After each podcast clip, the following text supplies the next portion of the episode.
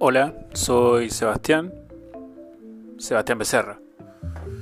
Sí, y he decidido conversar, hablar acerca de las cosas, de mi vida, de lo que me ha ido pasando. Eh, no, esto no es un diario de vida, no.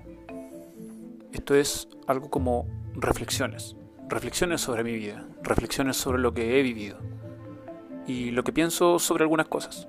Sí, soy un poco hater, bien hater la verdad. Y varias personas les carga eso. Soy mal amigo también. Es un tema que también vamos a abordar. Y soy padre, cosa que me ha hecho ser de alguna manera mejor persona y cuestionarme el mundo. Eso, los dejo invitados a explorar mi cráneo.